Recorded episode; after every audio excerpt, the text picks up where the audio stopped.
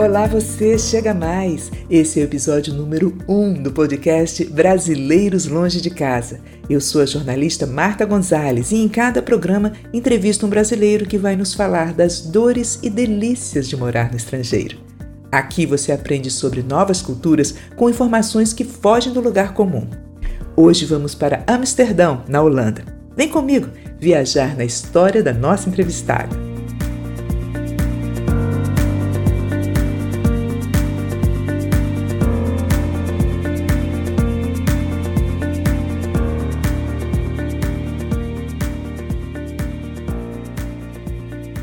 No episódio de hoje nós vamos conversar com a videomaker, documentarista e cronista Edissandra Carneiro. Há oito anos, Edissandra saiu do Brasil, mais precisamente do estado do Espírito Santo, para morar na Europa. Atualmente ela vive entre Itália e Países Baixos. O nosso bate-papo hoje é sobre os Países Baixos, que a gente conhece mais como Holanda.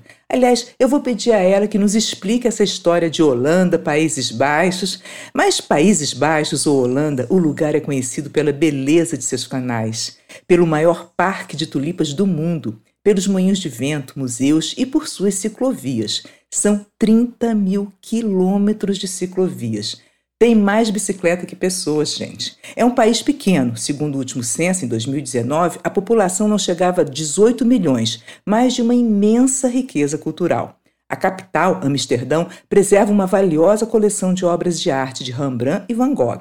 Uma curiosidade sobre esse país é que a sede do governo não fica na capital, Amsterdão, e sim em Haia. Sim, eu fiz o dever de casa e posso provar porque vou dar as boas-vindas a Edissandra em holandês ou neerlandês. Welkom bij onze podcast, Edissandra. Heel goed gedaan hoor. Dankjewel. Edissandra, como é que foi a minha pronúncia? Porque que língua difícil, hein? Marta, você mandou super bem, Marta. A gente sabe muito bem como que é uma língua completamente diferente da nossa, né? Esse som gutural do isso quase que mata a gente. É, estudei muito online para poder fazer inicialmente o curso para entrar no país e depois que eu já estava no país, eu fiz um teste para poder ir estudar é, numa universidade e aprender a língua, aprender mesmo como se fosse criança o B a ba mesmo de holandês.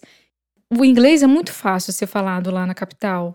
E aí, para você continuar nessa língua, você praticamente tem que se impor. Eu lembro que durante um período, quando eu ainda estava aprendendo, eu usava um brochinho que falava algo assim: Ei, fala holandês comigo. para insistir, porque é muito fácil. Você tá lá gaguejando, e a pessoa vai lá, vai no, vai no inglês, que é muito mais fácil, e você acaba nunca aprendendo. Uma espécie desses brojinhos pergunte-me como. Exatamente!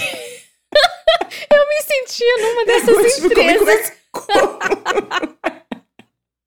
Mas foi. Fala holandês. Ou então posso ajudar, né? Eu tenho, posso ajudar também. Exatamente. Eu tinha uns dois ou três, até na, que a gente brincava muito na faculdade, né, com outros colegas holandeses.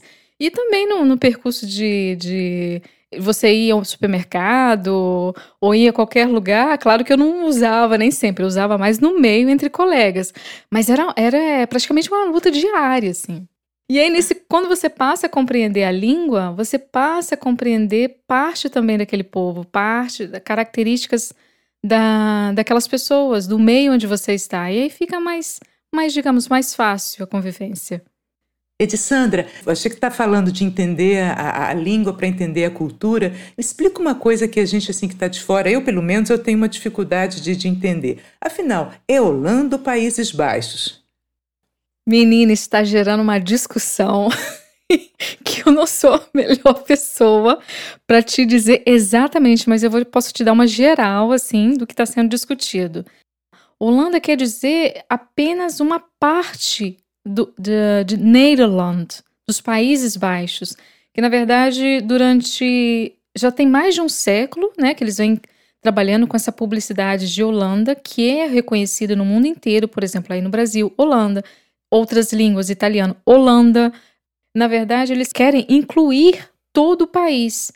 Porque quando você diz Holanda, você está se referindo a apenas duas províncias, a Holanda do Norte e Holanda do Sul. Sendo que o país é dividido em 12 províncias. Países Baixos compreenderia todo o país, porque de fato Nederland quer dizer país abaixo, ou seja, é uma terra abaixo do nível do mar, que é realmente o país. A Holanda, realmente, a gente chega quase 7 metros abaixo do nível do mar. Às vezes é muito nítida essa diferença né, de terra e mar, saindo de Amsterdã e indo para uma cidade chamada, uma, uma vila, né, uma cidadezinha chamada Marken, que é muito charmosa. Você observa que o mar está acima enquanto você dirige aqui embaixo. É muito nítido, dividido apenas por esse uma espécie de dix, né? Que, que é muito comum na Holanda.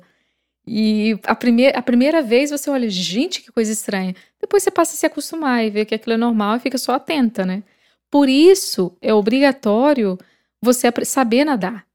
Você passa por exames de natação, é, até mesmo por, por, uma questão de sobrevivência. Não é como a natação só de biquíni ou de, de sunga. Mas é você saber nadar com roupa de frio e tudo, sabe? Saber se virar, saber enfrentar obstáculos, mergulhar, subir, sabe?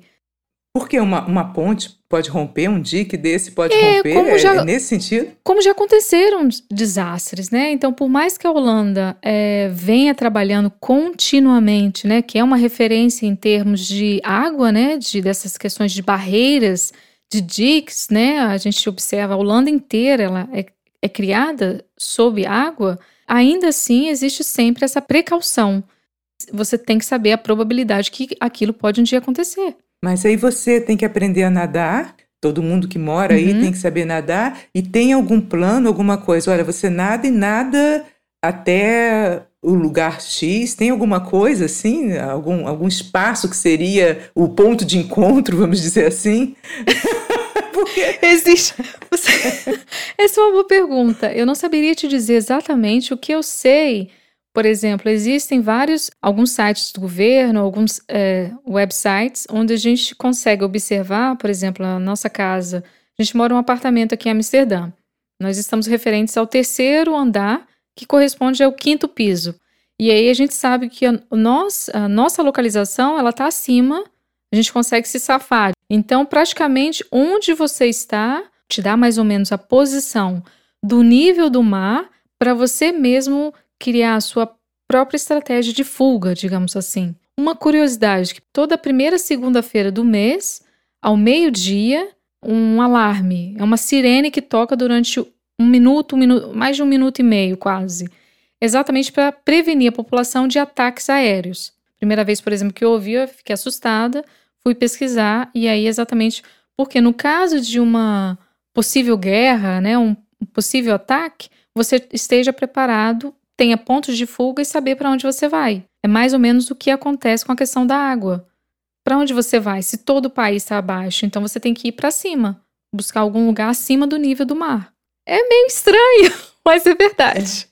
Que interessante. Isso até hoje, toda segunda-feira toca esse sinal. Toda primeira segunda-feira do mês.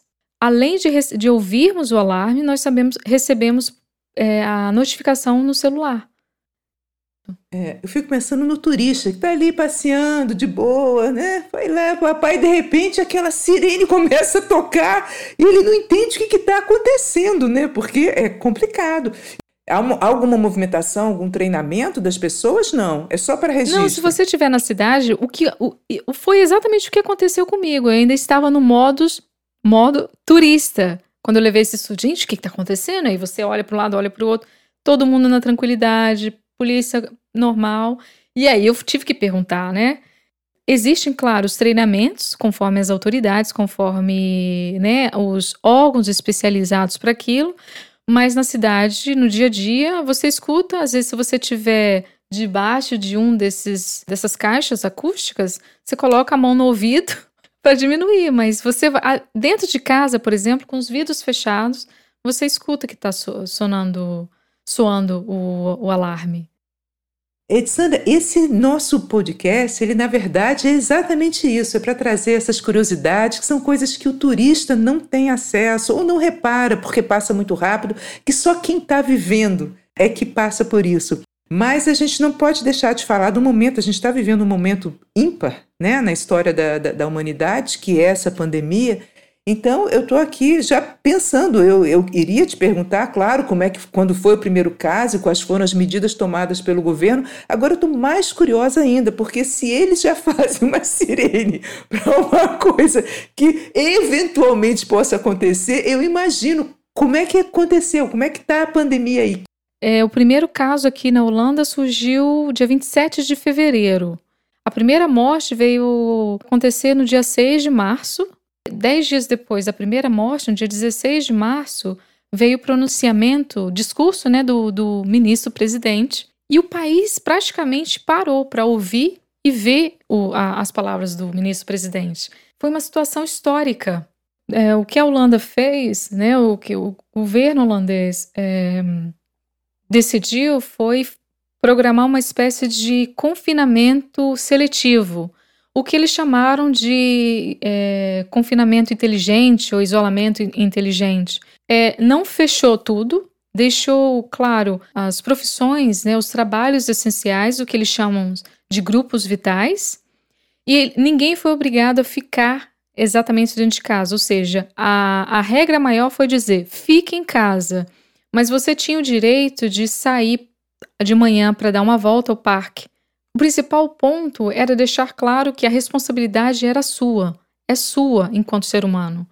Aí, como é que as pessoas estão agindo em relação a essa prevenção? Elas saem de máscaras? Uh, na Holanda, em nenhum momento uh, foi citado obrigatório o uso de máscara, mas obrigatório a um metro e meio de distância. É, se você usa meio de transporte, por exemplo, ônibus, é, o trem, é, qualquer tipo, avião, você é obrigatório é, o uso é obrigatório o uso de máscara. Se você não usar, você está sujeito a multa de 95 euros.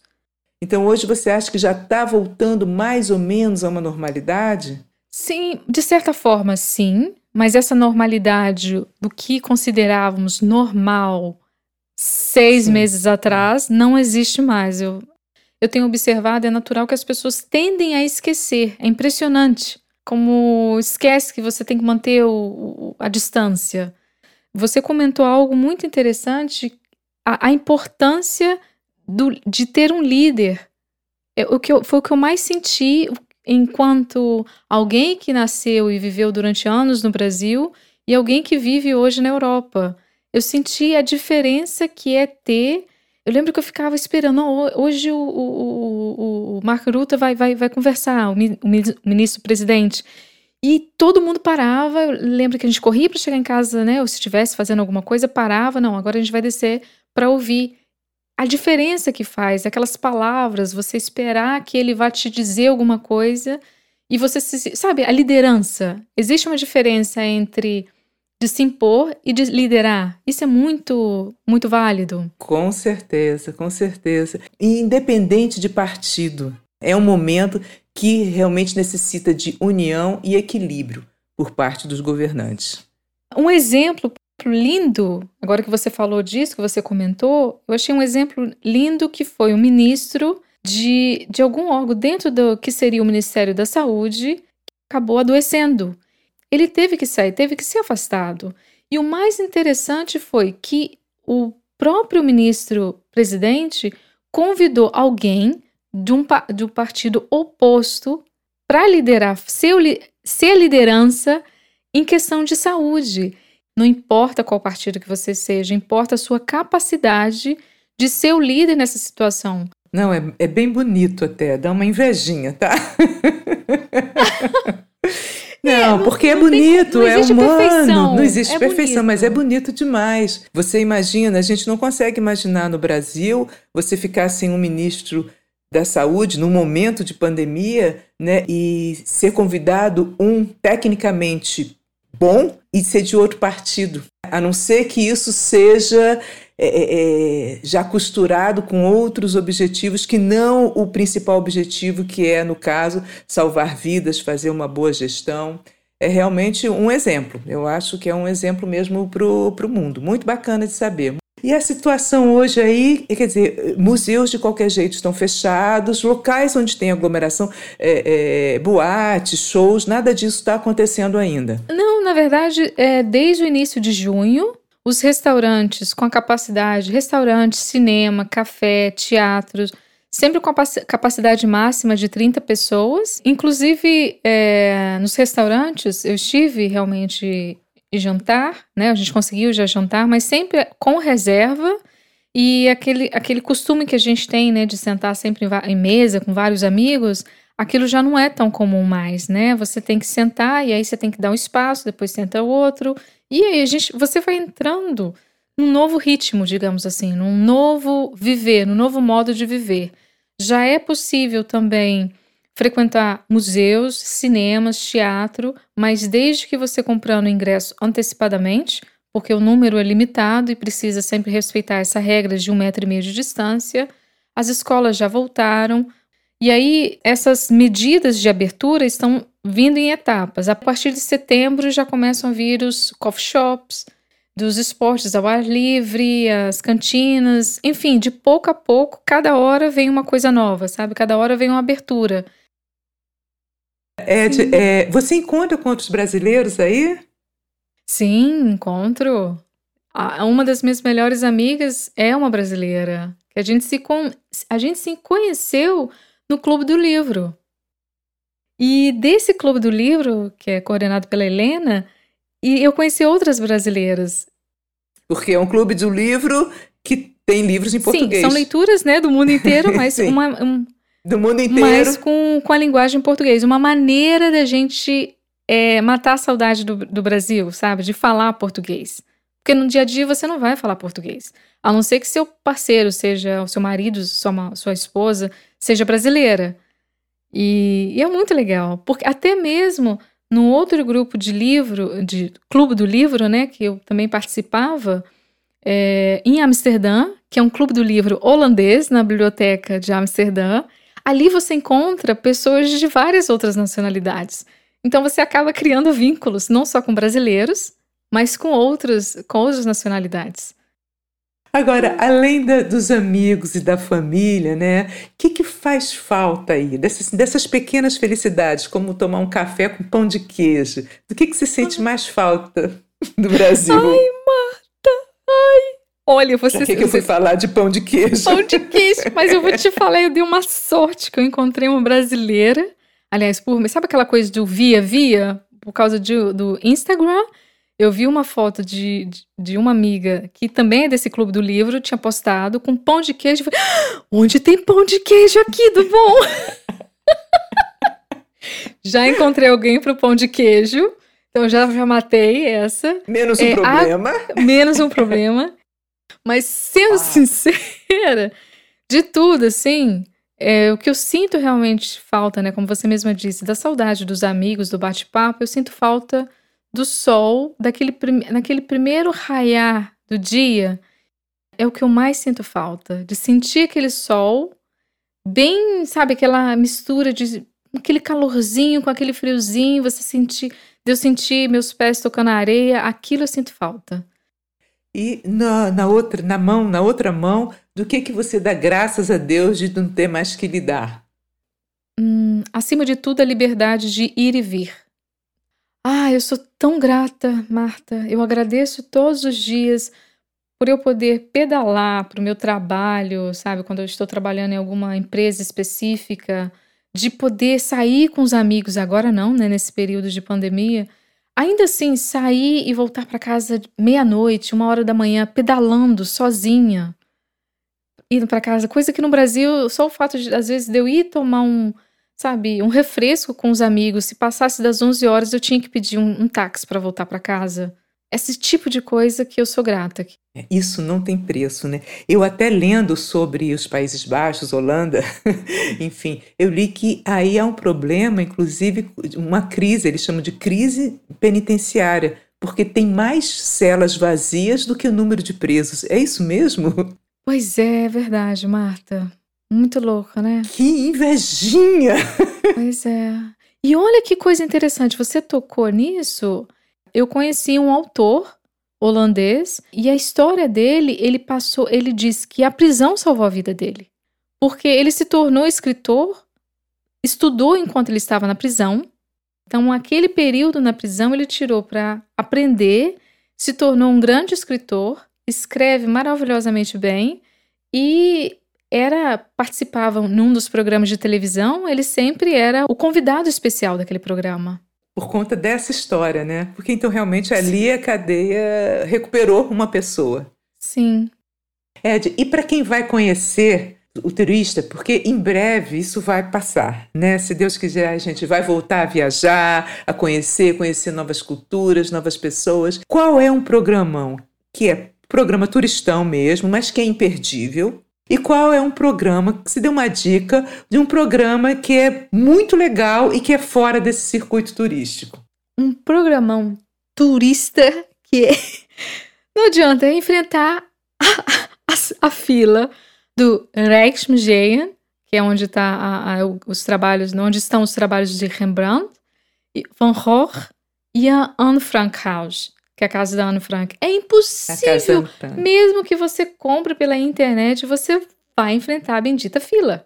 Independente se você curte arte ou não, você aprende muito nesses lugares.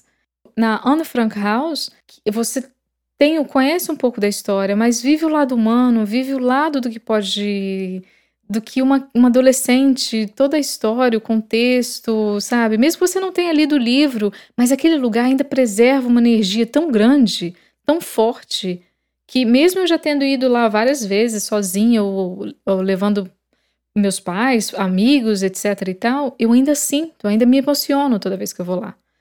Qual a melhor época? Hum, melhor época, porque Holanda, o que você vai. Holanda é assim. Às vezes você tem todas as quatro estações no mesmo dia. Tipo São Paulo. É, mais ou menos isso aí, mais ou menos. Mas é, uma boa época é no início, entre finalzinho de março, é, abril, maio. É uma época que está com. Que ainda pega as tulipas Exatamente, também, né? Exatamente. Porque você tem ainda tem a possibilidade, porque Keukenhof, que é esse parque, né, o Parque das Tulipas, fica aberto só dois meses. E claro, o verão, junho, que aí você já não vai pegar mais o parque, mas o junho já você já vê a cidade florida, você já vê o verde e fora que os dias são longos. Você, o dia começa cedo, quatro e meia, cinco horas da manhã já tem um raio, já, já tem luz e até as 11 horas ainda tem tá aquela sensação do sol, sabe? Julho, agosto, via, viagem dentro da Europa é como se vi, fosse viajar no verão aí no Brasil. Então os preços é, acabam. É alta estação. Alta estação. E um programa que não é turistão, mas que os holandeses gostam de fazer, aquele, aquela dica de ouro de quem está morando no local. Menina, é tão interessante isso porque a Holanda é praticamente um ovo. Qualquer lugar que você vai, tem turista.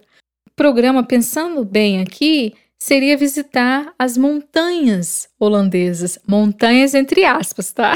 Porque a Holanda é muito plana, né? Sim. Mas tem uma espécie de morrinho na província de Utrecht, que é Amer Amerongen. Fica a 75 quilômetros de Amsterdã. É possível ir de trem e de carro, dá mais ou menos um pouco mais de uma hora. E é um lugar muito bonito. E é muito fácil viajar pela Holanda. Porque você pode viajar toda a Holanda de bicicleta. Você tem. Que loucura, hein? Sim. Todos os meios. Toda a Holanda. É. Toda a Holanda de bicicleta. Uhum. É, você tem todo, todos os meios de transportes públicos, eles são interligados. Nós aqui, morando aqui, nós temos é, uma espécie de assinatura para entrada nos museus. E é tão interessante, eu já tenho esse cartão, eu acho que mais de cinco anos, cinco anos ou seis, se eu não me engano, se chama Museum Card, que é, é, cartão do museu. E é tão interessante que te dá direito, você paga um, um, valor anual e te dá direito a visitar os mais de 400 museus que a, que a Holanda oferece. Você pode entrar em qualquer museu.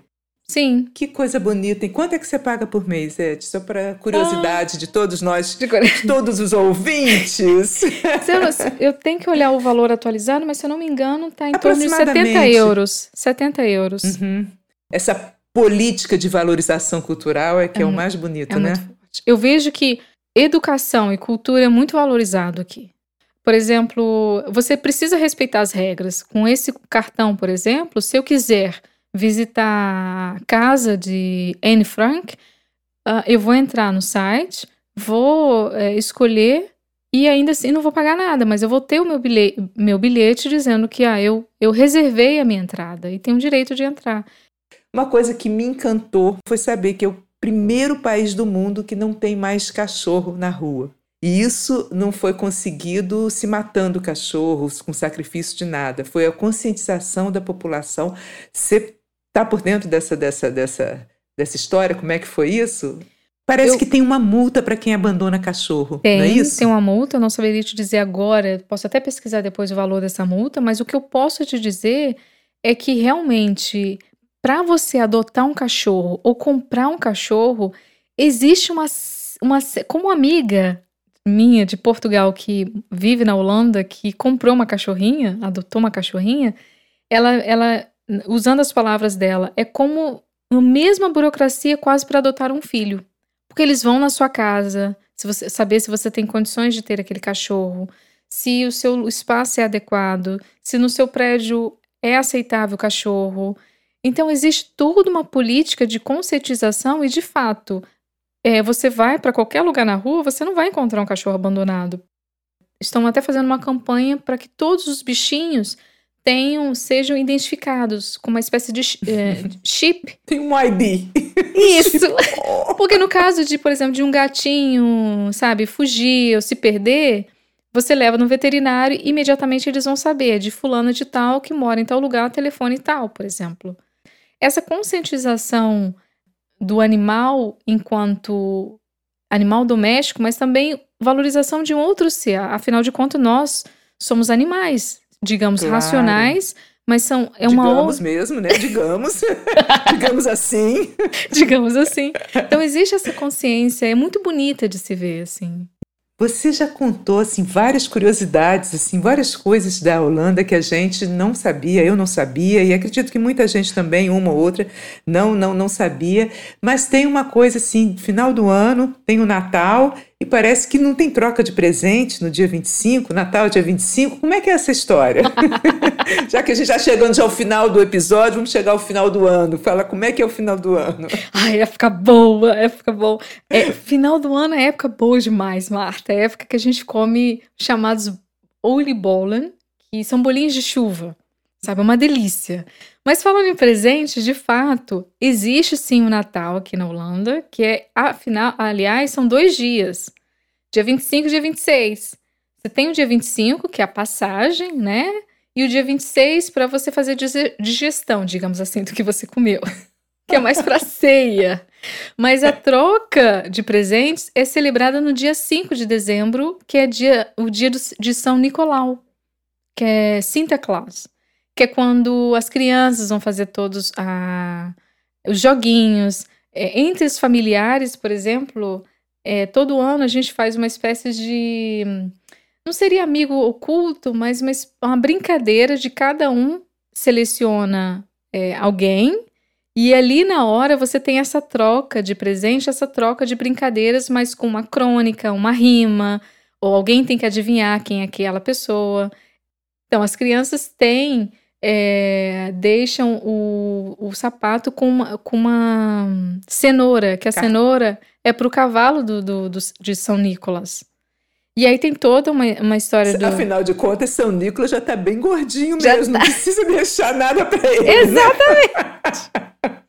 E aí, aí, aí, aí, tem. Por isso que é mais importante. É mais assim, ele celebra. Não é, é o cavalo, não, é uma rena. Aí, aí, chega de cavalo? É, o São é Nicolás é vem, vem numa, numa. Vem no cavalo, né? Um cavalo. O São porque... Nicolas, ele, ele equivale ao, ao, Santa Claus, ao Papai Noel? Não. Isso, ao Papai Noel. Aqui.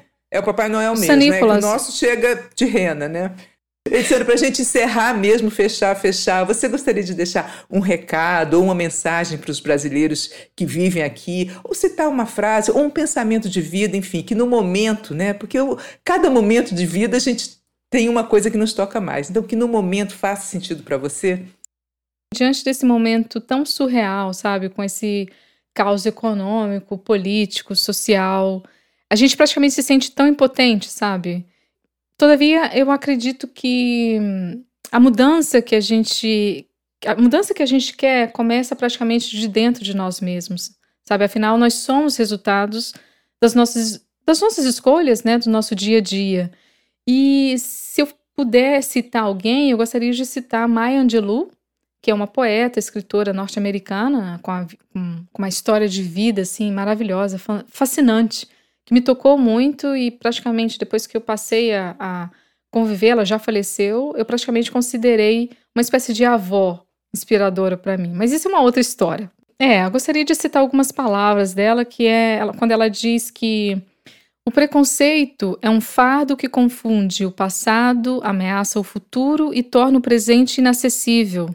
As pessoas esquecerão o que você disse, esquecerão o que você faz, mas elas nunca esquecerão como você as fez sentir. Uma outra frase dela, quando ela diz: tente ser um arco-íris na nuvem de outra pessoa, ou seja, seja uma bênção na vida de alguém. É aquela velha história. Para cada experiência, seja lá o que aconteça na sua vida que pareça de tão ruim, tem algo de bom a ser aproveitado, tem algo de bom para você aprender. Acho, acredito que seja mais ou menos isso.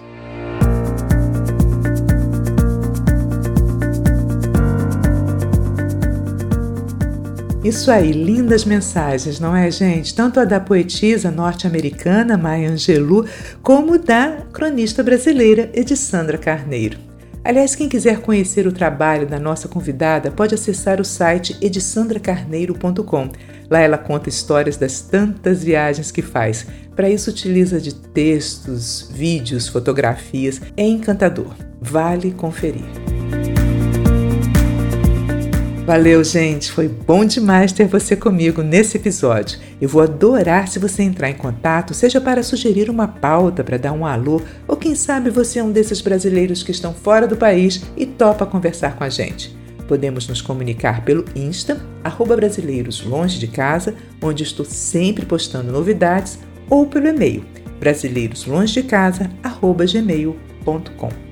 Então, tutzins, que é até logo em holandês. Espero você no próximo episódio.